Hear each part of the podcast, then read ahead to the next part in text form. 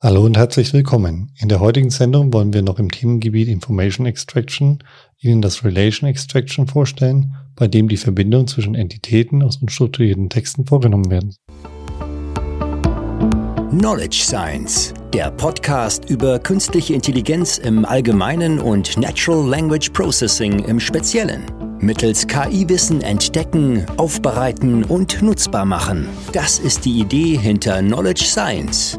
Durch Entmystifizierung der künstlichen Intelligenz und vielen praktischen Interviews machen wir dieses Thema wöchentlich greifbar.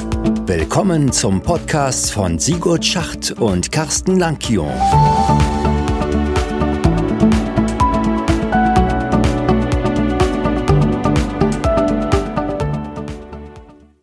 Hallo Carsten. Hallo Sigurd. Wieder eine Woche vorbei und wieder ein neues ja. Thema. Neues, ja, neu, aber auch nicht so wirklich, ne? Weil Relation oder Relationship Extraction, also Beziehungen in Dokumenten herausziehen, ist ja jetzt eigentlich der, der krönende Abschluss von, von den ganzen Strapazen und in den letzten Wochen, die wir hatten, was wir diskutiert haben. Ne? Wir hatten ja äh, Entity Extraction, also Entitäten aus Texten herausziehen, äh, Co-Referenzen auflösen, das Verbinden mit, mit den realen Objekten in unserer Domäne und jetzt kommen wir eigentlich zur Krönung, denn was nutzen uns die ganzen Entitäten? Ja, es ist schön zu wissen, dass es die gibt, aber die, das echte Wissen steckt ja eigentlich in den Beziehungen zwischen Entitäten, dass zum Beispiel zwei Menschen zusammenarbeiten. Ja, richtig. Das ist eine Beziehung zwischen zwei Entitäten. So ist das. So ist das. Wir hätten ja eigentlich eine Miniserie daraus machen sollen, wenn man das so sieht, ja, weil das Übergebiet ist ja das Informations-Extraction. Ähm, bei dem wir genau zu dem Endgebiet kommen wollen, dass wir praktisch aus den Entity die Beziehungen herstellen und die dann auch ähm, sinnvollerweise, und das hatten wir ja auch schon mal diskutiert, in einem Knowledge-Graphen oder in einer anderen Speicherart ablegen. Ja, aber jetzt, jetzt, jetzt sagst du ja, hätten machen sollen. Ich dachte die ganze Zeit, das ist eine Miniserie mit dem Ziel. das stimmt, ja. Jetzt vielleicht deutlicher dann in den, in den Episodenbeschreibungen darstellen sollen. Wir hatten das ja mit der NLP mal gemacht, mit Miniserie, NLP und so weiter. Ja hm, wäre vielleicht ein bisschen deutlicher gewesen, weil das ist schon so, dass diese drei, vier Verfahren, die wir jetzt in den letzten Wochen vorgestellt haben, dass die schon auch immer in Kombination angewandt werden. Ja? Mhm. Und dadurch ja praktisch dann ähm, das Wissen aus den Dokumenten wiederverwertbar abgelegt, also extrahiert und abgelegt werden soll.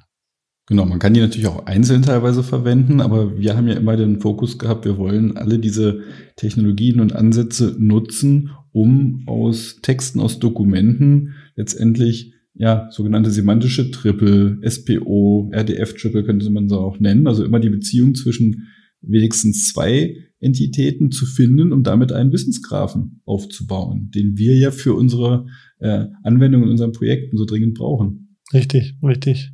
Und der ja auch wirklich, man merkt es ja auch bei vielen Anwendungen ja dann ähm, auch existent ist. Also wenn ich da an Alexa denke, an, an, an Siri oder ähnliches und ich irgendwas wissen will, dann ist ja praktisch genau die Speicherung dieser Verbindungen, ähm, äh, was ist die Hauptstadt von Deutschland oder ähnliches. Ähm, also solche Fragestellungen, die liegen ja genau in solchen Wissensgrafen, Knowledge-Graphen ähm, ja, gespeichert und ähm, werden dafür notwendigerweise gebraucht. Ja. Genau, könnte man sich natürlich fragen, weil es das schon alles gibt, ne? warum machen wir uns jetzt noch die Mühe?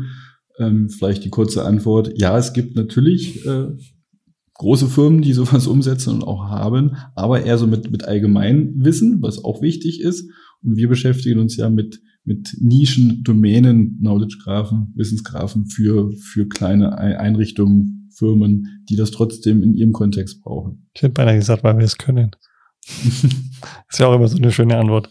Aber wie du sagst, das ist ja das Thema, dass die allgemeingültigen Verknüpfungen, die sind schon da. Also es gibt ja Datenbanken auch, die Wikipedia ausgewertet haben und damit die Relations schon auch abgelegt haben in einer lesbaren Form, ähm, so dass man das Allgemeinwissen ganz gut nützen kann für sowas.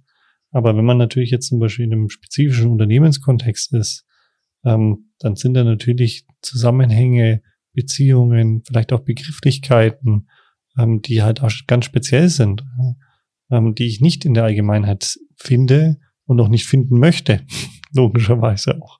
Und dafür ist es wichtig, dass wir diese Verfahren auch im, im internen Kontext sozusagen anwenden, um das Wissen dann auch dort ähm, ja, gut verwertbar speichern können. Mit der, mit der großen Herausforderung, dass wir in diesen Umfeldern oft viel, viel weniger Daten verfügbar haben und wir mit solchen Sonderfällen immer nochmal umgehen müssen. Aber lass uns das nochmal kurz zur Seite schieben und einfach mal allgemein darstellen, was es denn so für Ansätze gibt, um Beziehungen zwischen Entitäten aus Texten herauszuziehen, wie sowas funktionieren kann. Ja, es ist, ähm, gibt hier drei wesentliche. Die erste sind so, so ein bisschen die älteren, das sind ja so die Pattern-Based, ja, ähm, Ansätze. Dann gibt's die Supervised Learning Ansätze und dann geht's ja schon wieder in die End-to-End-Modelle und ähm, in die neueren Verfahren über. Also wir merken, wir kommen am Ende immer wieder bei den gleichen Themen raus. Ich wollte gerade sagen, es ist immer gleich. Es gibt die, die, die regelbasierten, ne, wo man wirklich hart kodiert versucht zu sagen, ja, pass mal auf, wenn da ähm, zwei Named Entities sind, zwei Personen und dazwischen ein, was weiß ich, arbeitet mit, dann wissen wir, okay, das ist eine Beziehung, dass zwei Menschen zusammenarbeitet. Also man kann tatsächlich einfache Muster, Regeln definieren und einen, einen Dokumentenbestand dadurch durchsuchen und findet dadurch sicherlich einige Beziehungen. Hat er den Nachteil, dass wir sehr fix sind, sozusagen in der Suche. Also wir versuchen ja praktisch genau den gleichen Pattern wiederzufinden. Ja, also wenn ich jetzt sage, ähm, Joe Biden ist Präsident der USA und ich suche danach, dann finde ich halt auch nur Zusammenhänge in den Texten, die genau dieser Struktur folgen. Ist da eine leichte Variation drin, sowas wie ähm, Joe Biden führt Amerika oder so, ähm, dann findet man das nicht mehr, weil das halt nicht mehr dieses Muster ist. Ja. Und das ist so ein bisschen der Nachteil. Das heißt, wir haben ja die Vielfältigkeit der Sprache, haben wir ja auch schon viel drüber gesprochen, die uns dann bei diesen Pattern-Ansätzen so ein bisschen ja, entgegenwirkt, ja, so dass wir gute ja, Qualität haben. In Teilen funktionieren kann es da dadurch, indem man halt über die die ähm, Art der Entitäten abstrahiert, dass ich halt sage, okay, Person führt Land. Ich, ich erkenne, da ist ein Land, da ist eine, äh, ist eine Person und dann, okay, weiß ich, äh, da kann ich halt über verschiedene Art und Weisen ausdrücken, dass irgendjemand ein, Präsident oder sonst irgendwas eines Landes ist. Und dann kann ich diese Variante natürlich finden. Aber ja, wie du schon sagst, damit ist es begrenzt. Und dann kommt man ganz schnell natürlich wieder zu der Idee, ah Mensch, geht da nicht irgendwas, jetzt habe ich Daten, kann ich da nicht irgendwas lernen? Ja, natürlich. Und die, die erste Überlegung ist natürlich, bevor wir jetzt irgendwelche Lernverfahren auspacken, müssen wir uns überlegen, was ist denn das für ein, für ein Lernszenario? Was ist denn da die Eingabe? Ich habe also, vielleicht müssen wir äh, noch langsamer anfangen. Natürlich könnte es Beziehungen geben zwischen mehr als zwei Entitäten. Aber man beschränkt sich jetzt, äh, zumindest jetzt dieser einfachen Ebene, immer auf, auf sogenannte, deshalb auch der Name, die Triple, RDF oder SPO Triple, immer zwischen einer Beziehung zwischen zwei Entitäten. So. Und ähm, das können natürlich Named Entities sein, ne, sowas wie, ähm, was ich, Peter arbeitet mit Frank, ne, das ist äh, klar. Es kann aber auch eine Entität sein und irgendwie eine andere, was ich, eine Zahl. Peter ist 35. Ne, Wäre das äh, sicherlich auch, auch Autoform von Beziehungen. Ähm, das heißt, wir müssen sich mal definieren, ähm, wenn wir uns jetzt beschränken auf diese Beziehung zwischen zwei Entitäten. Wie, wie sieht denn sowas aus? Kann ich das in meinen Texten, wie kann ich denn da, wenn ich das als überwachtes Lernproblem beschreibe, wie kann ich denn da die, diese gelabelten Daten, die wir zum Lernen brauchen, hier definieren? Wie kann ich denn sowas machen? Ja, du hast ja gesagt, die, es ist ja ein Klassifikationsproblem, was wir haben. Ja? Und ähm, was man gemacht hat, auch in den letzten Jahren, ähm, man ist hergegangen und hat praktisch Klassen, die ein großes Spektrum abbilden, ja, vordefiniert. Ja. Und dann gibt's ja so Ansätze oder so ähm, ähm, ja, äh, Frameworks, ähm, die man da nennen kann, wie Automated Content Extraction ACE von 2008, die dann insgesamt ähm, 17 Beziehungen definiert haben ja, und gesagt haben, das sind halt Beziehungen, die halt person persönlich sind, physische Beziehungen, ähm, aber auch, ähm, dass man Teil einer Gesellschaft ist, also einer Organisation, ähm, oder halt andere Themen ähm, und haben dann gesagt, diese 17, damit deckt man ein großes Spektrum ab. Ja, und dann kann ich das als Klassifikationsproblem darstellen. Ist ja aber fast, fast wieder so ein bisschen noch wie der, wie der regelbasierte Ansatz. Ein bisschen, dass ich genau. 17 definiere. Und aber, aber trotzdem der Clou, denn dass ich natürlich Daten nehme und versuche, die zu finden. Das heißt, ich muss sehr, sehr viel manuelle Arbeit reinstecken, jeden Satz durchgehen und gucken, wo ist da eine Beziehung zwischen zwei Entitäten. Und ähm, also das muss ich erst einmal machen und dann ist es tatsächlich, kann man es als Klassifikationsproblem auffassen, ob, wenn wir so eine Konstellation im Satz finden, ob das diese eine spezielle Ent äh, Beziehung zwischen den zwei Entitäten ist oder, oder nicht. Man kann es aber auch aufsplitten und erstmal äh, einen, einen, äh, einen binären Klassifikator zwischenfügen, der überhaupt sagt, ob zwei Entitäten in Beziehung stehen oder auch nicht. Und wenn sie in Beziehung stehen, dann könnte man noch gucken, welche von den Bekannten oder ist es eine neue. Ne? Also so, so, wenn wir das übertragen vom Named Entity Recognition, so eine eine, eine Relationship-Menschen, also die Erwähnung einer, einer äh, Beziehung und hinterher muss ich noch auflösen, was es ist. Aber trotzdem, wenn wir jetzt nochmal los, losgelöst von diesen ganzen Ansätzen überlegen, wie äußern sich denn Beziehungen eigentlich im Text? Dann kann es tatsächlich oft über Verben erfolgen. Ne? Peter arbeitet mit Frank. Prima. Oder Peter ist 35 Jahre alt. Auch prima. Es gibt, also insofern ist es oft eine, eine, eine durch, durch Verben, ähm, die wir da finden. Also, das war das, diese Prädikate letztendlich definieren im Satz. Es ist aber auch denkbar, dass ich gar nichts da habe. Wenn ich, wenn da zum Beispiel einfach nur steht, ähm, Heilbronn, Baden-Württemberg.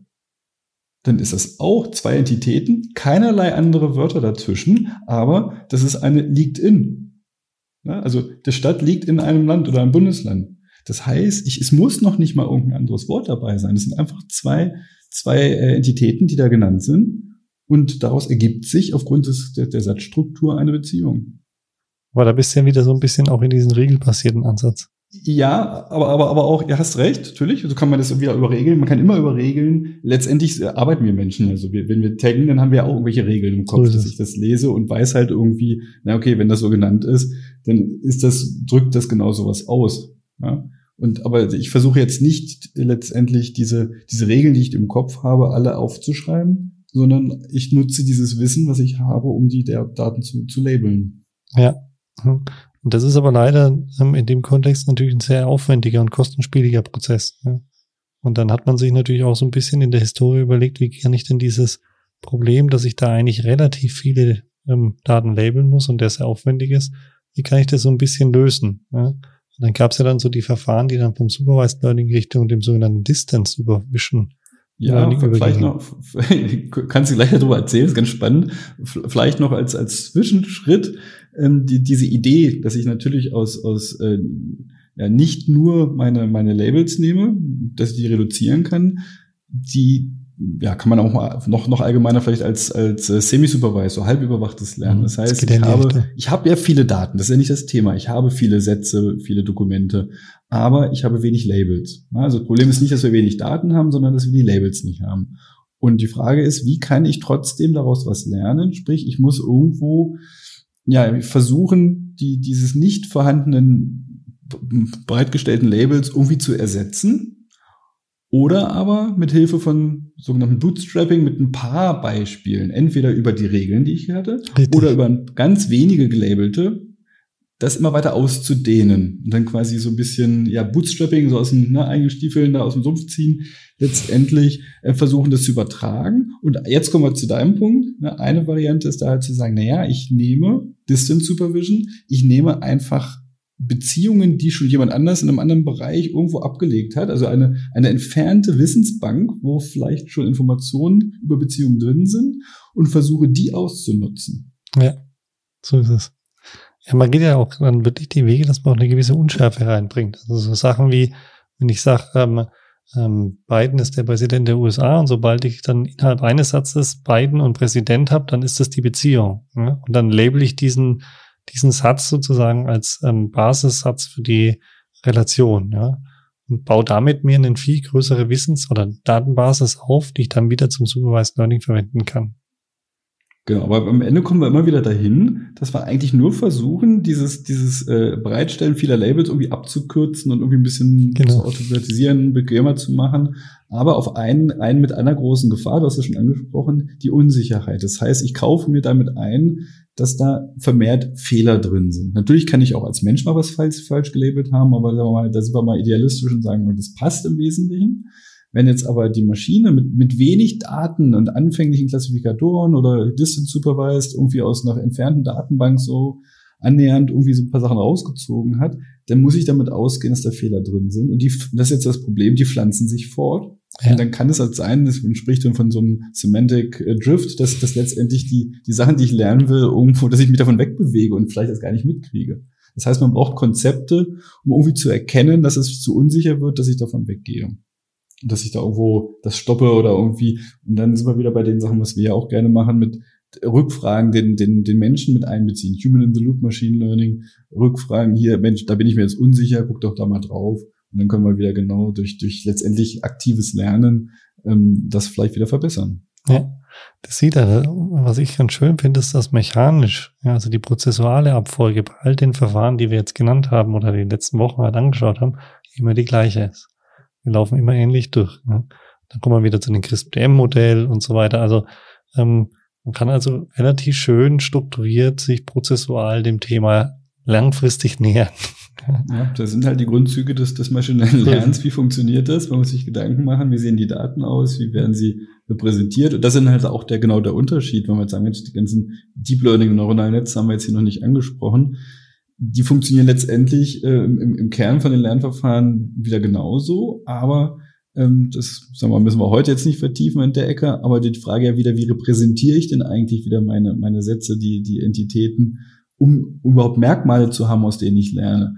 Das machen die ja dann in gewisser Weise wieder automatisiert aus den Texten, während die ersten Ansätze, die wir jetzt beschrieben haben, ja manuell das alles noch überlegen müssen, wie konstruiere ich denn sinnvolle Merkmale? Weißt du denn, was, was sinnvolle Merkmale für die, für die äh, Extraktion von Beziehungen sind?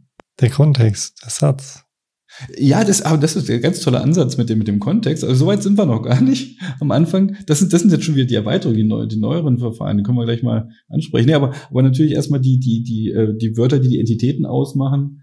Ähm, welche Wörter stehen dazwischen? Ne, sind es irgendwelche Verben dabei? Wie viele Wörter stehen dazwischen? Also letztendlich kommen die, da kommen die, da müssen die Linguisten ihre Stärke ausspielen und überlegen, wie, wie, was steckt denn eigentlich so von der Sprache dahinter? Und da werden dann ganz, ganz viele Merkmale konstruiert. Und deshalb aber auch wieder die, die Stärke der, der neueren Ansätze, Deep Learning basiert, die einfach aus, aus einem Satz sowas rausziehen. Und ähm, ja, ich habe jetzt kürzlich erst wieder Artikel gelesen. Ich muss ich zugeben, wieder vergessen, von wem es war. Muss ich gleich nochmal nachschauen. Ähm, die Überlegung, ja, die, die einfache Ansätze sind ja meistens satzbasiert. Ähm, das sowieso, dass ich sage, naja, ich, ich beschränke mich immer auf einen Satz ähm, und ziehe dann eine, eine Beziehung raus. Aber kann ich nicht auch, wenn in einem Satz mehrere Beziehungen drinstehen, davon profitieren?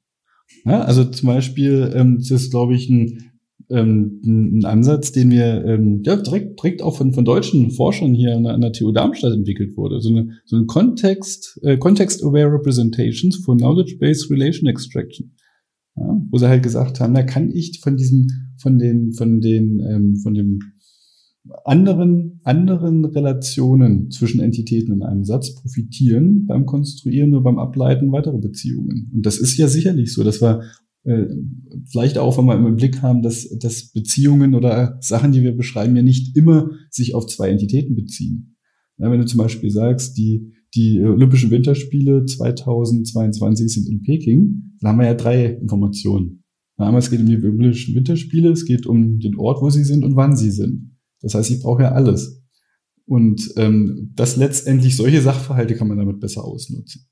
Ich denke mal, das ist ein Thema Richtung neuronale Repräsentationen und, und dieses, diesen Kontext stärker mit zu verwenden. Was war, wir weichen immer gerne auf spätere Folgen aus, aber was wir später nochmal wieder adressieren sollten. Aber interessant ist das Muster, was man sieht dass man immer mit einfachen Ansätzen kommt, die erstmal wirklich so Einzelfälle rauspicken. Und dann merkt man immer, ja, es klappt schon, wenn man es verbessern will, man muss irgendwie den Kontext berücksichtigen. Was man am Anfang bewusst nicht gemacht hat, damit man es überhaupt erstmal hinkriegt.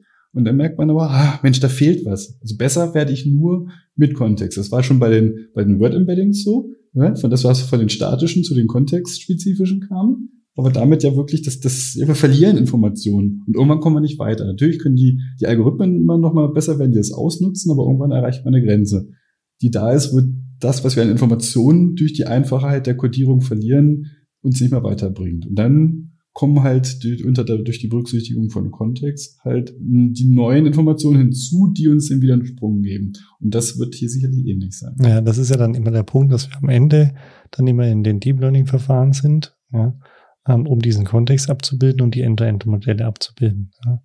Aber natürlich versucht, diese gesamten Verfahren miteinander zu verknüpfen. Es gibt ja auch Modelle, die sozusagen oder Ansätze, die ähm, sowohl das Entity Linking ähm, als auch das ähm, Entity Extraction, ähm, also Named Entity Extraction, ähm, und auch die Relation Extraction in einem zusammenfassen. Ja, ja und die Co-Reference Resolution ah, ja, auch noch. Also genau. End-to-End alles ein, hier Satz, ja Sätze reinstecken, neue Strafputzelt raus. ja, wenn das klappt, ist, ist super. Und, und man profitiert ja dann von dieser, von diesen gemeinsamen äh, Joint Probabilities, also das gemeinsame Auftreten von all die ganzen Sachen. Mhm. Ja, von der, man braucht natürlich mehr Daten, um das alles hinzukriegen. Wenn es klappt, ist super sagen wir mal, um, um, um zu verstehen, wie Sachen funktionieren und manuell einzugreifen, den Menschen, Human in the Loop, wieder mit einzubringen, ähm, das ist manchmal natürlich hilfreich, wenn man, wenn man diese Zwischenergebnisse hat, wo man dann besser eingreifen kann. Aber wenn das entsprechend gut dargestellt ist, will ich nicht ausschließen, dass wir auch über solche Ansätze da den Menschen ein, einfließen lassen können. Was ich spannend fand, wenn man so ein bisschen recherchiert auch zu dem Thema, dann kommen auch wieder Ansätze, ähm, indem man das Problem eigentlich nicht als reines Klassifikationsproblem darstellt, sondern dass man das Problem als ähm, Question-Answering-System darstellt wieder. Also dass man wieder sagt, genauso wie wir es ja eigentlich schon beim ähm, Entity Linking diskutiert haben und auch beim, also Named Entity Extraction, ähm, dass wir wieder in dem Kontext kommen, wir verwenden Deep Learning Verfahren, wo wir eigentlich das Problem in eine Frage transferieren. Ja. Ist das so? Genau, so ist das, Carsten. Ja, man kann, kann man natürlich weitgehend alles, alles mal als Frage formulieren, aber das, das Spannende ist ja, dass die Verfahren inzwischen so weit sind, dass die auch durchaus plausible Antworten geben. Ja, und auch richtig gut sind. Also die von ja. den Ergebnissen her auch wirklich den anderen in nichts nachstehen. Ja. Also es ist ganz interessant. Ja. Ähm, von daher haben wir ja schon eine Folge gemacht zu dem Thema Question Answering Systeme, ähm, wie die funktionieren und wie man das aufbaut. Wenn Sie Lust haben, hören Sie da mal rein. Ähm, würde ich jetzt nicht tiefer hier drauf eingehen. Aber es ist interessant, dass wir eigentlich die Probleme immer auch ein bisschen drehen können oder die, die Problemstruktur so anwenden können, dass wir andere Verfahren auch wieder drauf anwenden. Ja. Ja, da haben wir zumindest schon mal zwei Aspekte, die, die später noch aufgegriffen werden müssen. Das eine ist natürlich diese, diese, äh, sagen wir mal, neueren Verfahren im Bereich der Relation Extraction, äh, sei es jetzt kontextspezifisch, sei es nochmal tiefer in die neuronalen Netze rein. Aber dann, glaube ich, wird jetzt, haben wir jetzt auch schon gesehen, wird ganz, ganz wichtig sein, mal, mal zu diskutieren, wenn ich jetzt diese, diese Triple, diese SBO-Triple extrahiere und in einer Wissensbank speichere, das ist ja unser Ziel, dann muss man sich ja auch überlegen, wie geht man jetzt damit um, dass manche von denen ja scheinbar mal, gesichertes Wissen sind, weil jetzt vielleicht der Mensch gesagt hat, so ist es. Manche Sachen sind aber, ja, so einer hohen Unsicherheit dabei. Das hatten wir ja schon gesagt. Wir haben diskutiert, wenn ich jetzt aus diesen wieder lerne, muss ich ja irgendwo eine, eine, ja, eine Grenze ziehen, dass ich sage, das ist zu unsicher, das nehme ich besser nicht, weil ich sonst drifte ich quasi von dem Eigentlichen weg. Und genau diese Aspekte, die sollte man ja eigentlich in einem Wissensgrafen gleich mit abbilden. Ja. Also, dass man so ähnlich wie im, im, im Data Warehouse vielleicht so Eingangsbereiche, Storage-Bereiche, dass ich sage, Mensch, erstmal hänge ich alles da rein vielleicht ja auch, ähm, ne, wenn man, du hast es ja vorhin das schon angesprochen, es gibt unterschiedliche Ansätze, supervised, semi-supervised und das letzte wäre ja unsupervised. Ja, also Open Information Extraction, dass ich letztendlich irgendwelche Beziehungen finde, aber keine Ahnung habe, um was es für eine Beziehung eigentlich geht. Die könnte ich natürlich auch mal reinhängen. Und dann muss ich ja irgendwann, brauche ich jemanden, der jetzt noch erkennt, das Linking der Relationships sozusagen, was für eine Art von Beziehung ist es denn eigentlich? Ja, und dann, dass ich das langsam transformiere und wenn das eine gewisse Zuordnung und Sicherheit erreicht hat, dass ich es dann in den gesicherten Bereich überführe. Solche Überlegungen sind da natürlich sehr, sehr wichtig. Und das wäre auch nochmal ein Punkt für eine der späteren Folgen, denke ich. Ich denke, das ist ein ganz wichtiger Punkt, weil ähm, immer dann, wenn wir automatisiert Wissen aus irgendwas extrahieren, generieren, herausziehen, haben wir mehrere Ebenen. Wir haben einmal die Ebene, wie du es gesagt hast, der ähm, Qualität des Herausziehens. Also können wir der Information auf der Basis rauen oder sind die qualitativ so hochwertig, dass wir sagen, das ist einwandfrei. Ja? Ähm, da kann man ja mit, mit Wahrscheinlichkeitsscores oder Verified Scores oder wie auch immer arbeiten und solche Themen. Ähm, wenn die zu niedrig sind, dann müssen wir irgendwie den Menschen einbinden oder andere Quellen, um das zu verbessern. Und das andere ist aber, und das finde ich auch einen ganz spannenden Punkt, den man da nicht vergessen darf, wir extrahieren ja Wissen aus einer Organisation, aus einem Kontext, aus einem Umfeld ähm, und sagen, so, das ist jetzt das Wissen, das speichern wir jetzt ab. Aber ein großes Problem, wenn wir ja im Wissensmanagement sind, ist ja ähm, diese Wissensgräber, dass man im Endeffekt ganz viel abgespeichert hat, aber das schon längst überholt ist. Also man müsste ja, eigentlich in diesen, in diesen Graphen, also in unserer Wissensbasis, so eine Art Verfallsdatum mit einbauen. Ja? Dass also Wissen ja. sich über die Zeit hinweg ähm, abnützt. Ja?